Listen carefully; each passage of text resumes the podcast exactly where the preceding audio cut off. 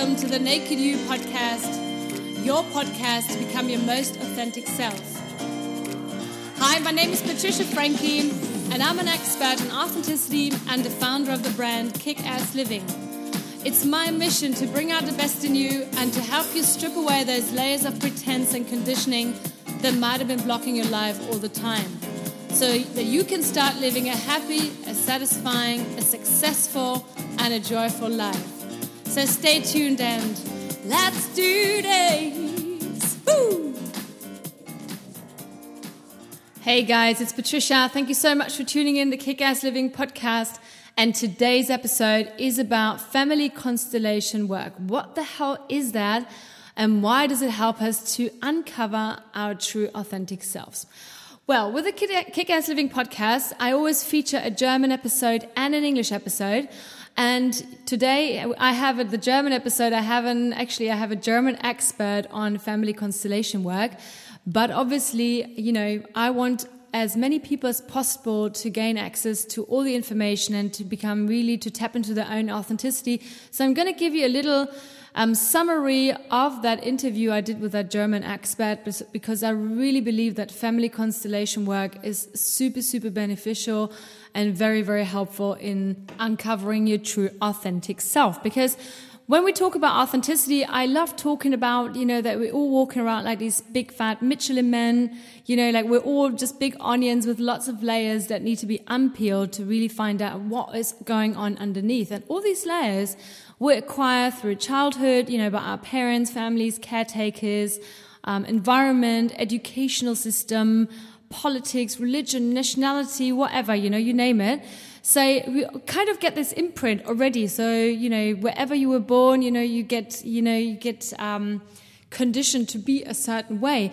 But on top of everything else, there seems to be this kind of underlying current of karma as well, of this karmic, you know, um, development that or that karmic progress that we seem to carry. And that's when family constellation work comes in really handy. And I want to recite a quick quote that gives you a clearer overview of what family constellations are really all about. And let's see. So it says, Children seldom or never dare to live a happier or more fulfilling life than their parents. Unconsciously, they remain loyal to unspoken family traditions that work invisibly. Family constellations are a way of discovering underlying family bonds and forces that have been carried unconsciously over several generations. And I really find this super fascinating. I know I love this word super, but you know, it, it is super fascinating. Or I could say it's uber fascinating.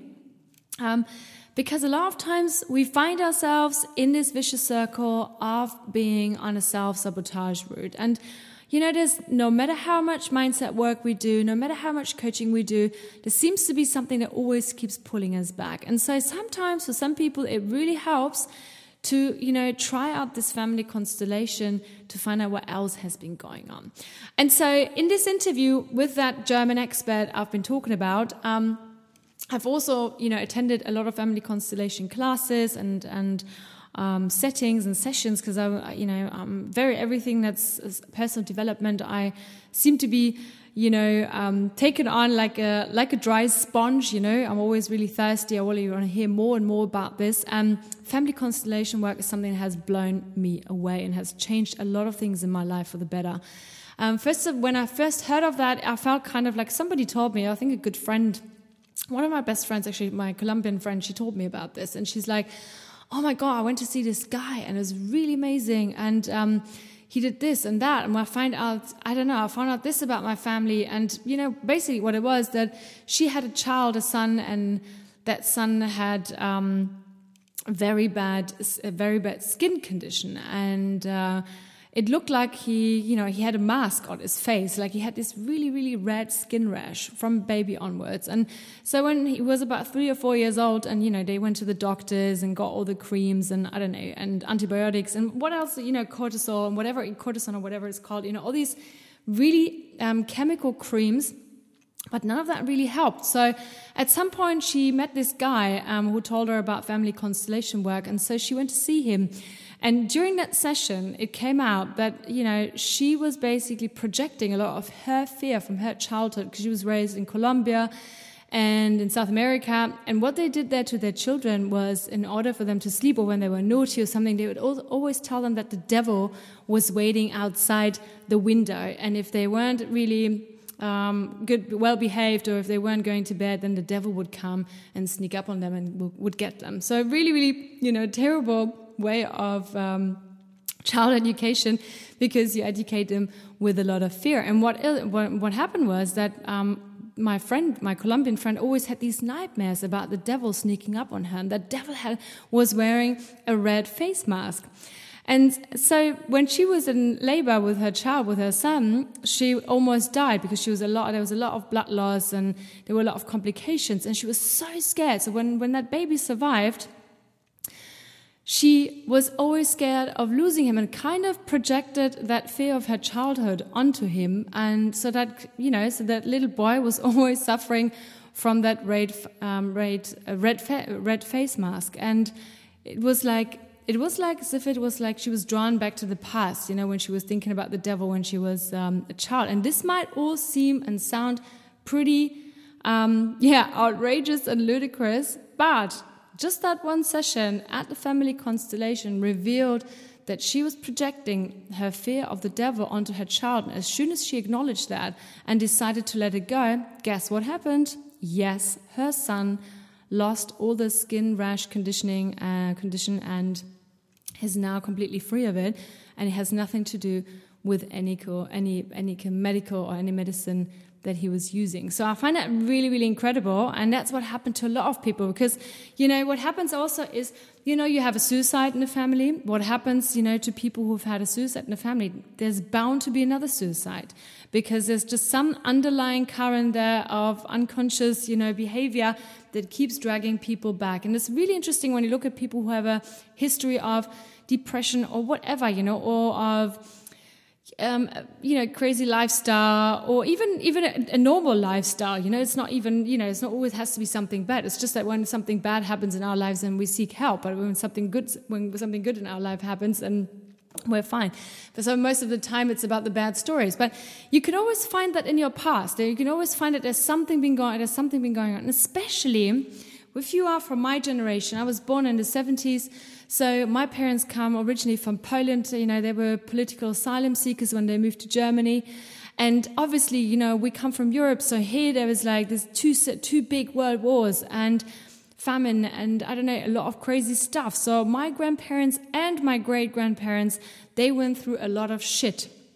And of course, you know, there were a lot of, you know, there's bound to be a lot of karmic, you know, intervention or just a lot of stuff happening. So what, you know, basically happens um, when you come to or when you seek somebody who, who does family constellation, there's always two options. You can always go either into a group session where there's a lot, of people, or you can do a single session.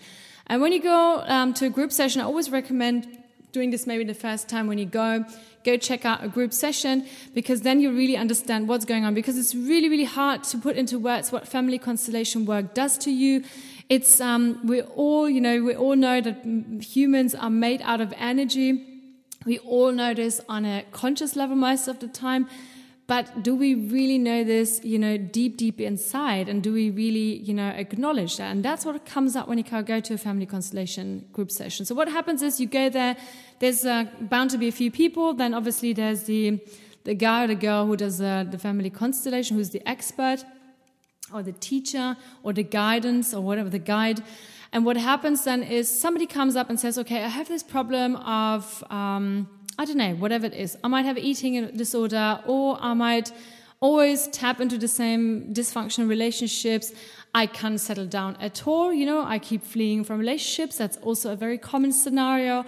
I have tend to have financial issues, whatever it is, you know, like something pops up. You always say, or it can be even a symptom. You can say, I've been suffering from such bad backache for or headaches or whatever for years and I, nobody knows why. And so that's when people you know as i say always when it gets really really bad people start to seek help. And so what happens then is that person who has that particular problem or issue that they want to resolve then picks out people from the group who will be um, who will basically you know take part and or take turn into in, in playing for certain family members so these people that meet in that group don't know each other at all. So that's really important. So that's just random strangers you know like you have no idea. And what you do is you just look at these people and you say okay you are going to play my mother.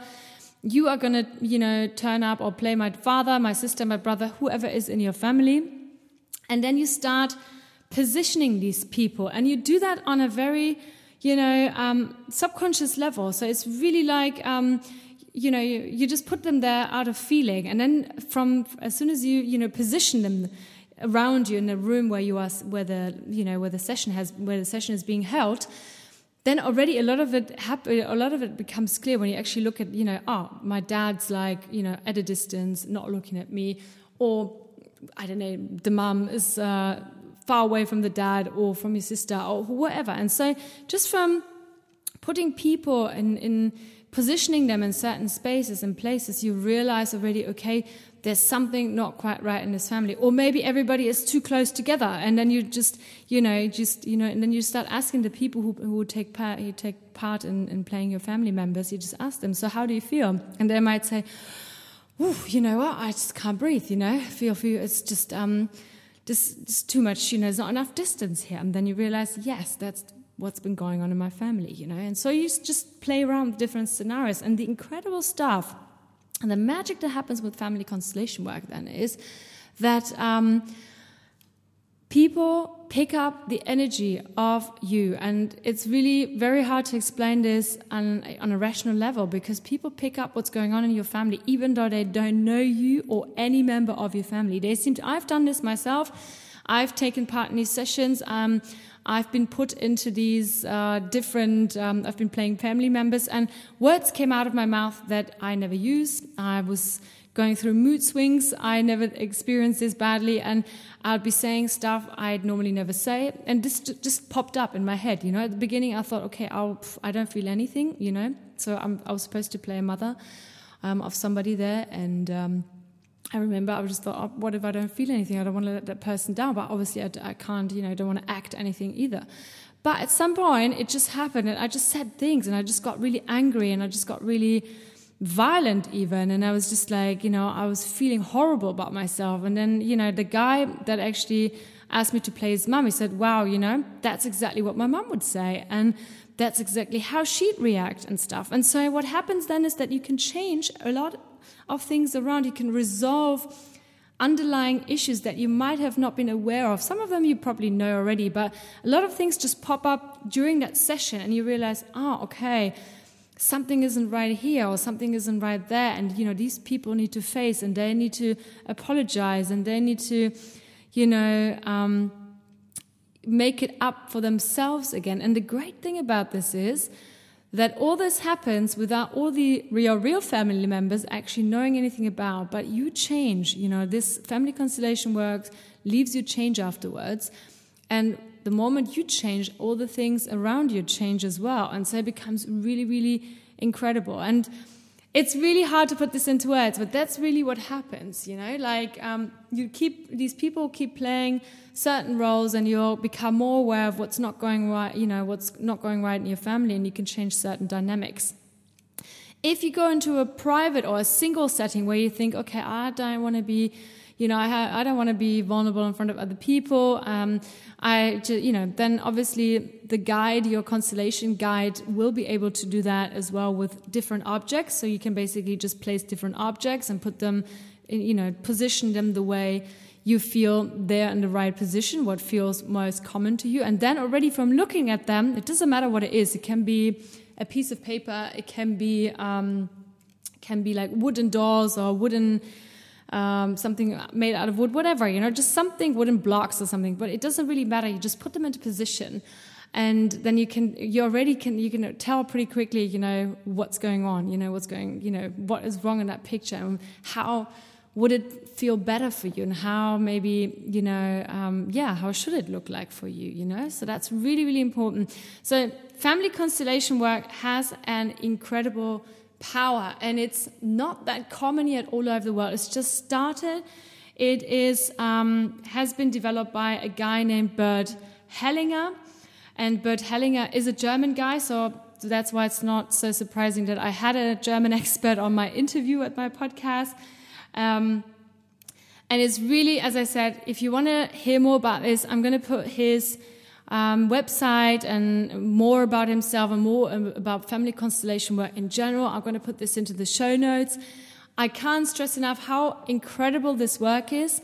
Um, I've tried to give you a little glimpse of what the work actually consists of, what it looks like. There's a lot of great books out there. Um, if you have somebody in your area, book a session. If you are unsure about where to find the right person, you can you may contact me. Just log on to my Instagram at Patricia Kickass. Send me um, a direct message. Um, I will definitely speak to my contacts over here and the ones I have in the UK and the US if you want to find somebody to work with. Check it out. If you feel that this podcast resonated with you, that this episode resonated with you, then make sure you dig deeper. You know, send me an email on mail at patriciafrankie.com. Go on to my on my homepage, www.patriciafrankie.com. There's a lot of freebies and stuff, lots of stuff as well to look at and um, get more info. If you like this podcast, last but not least, please subscribe. Please share with all your friends, families, family, colleagues, and whoever so we can spread the love like it and leave me a nice comment on iTunes. I'd love to hear from you and I'm wishing you a beautiful day now. Lots of love and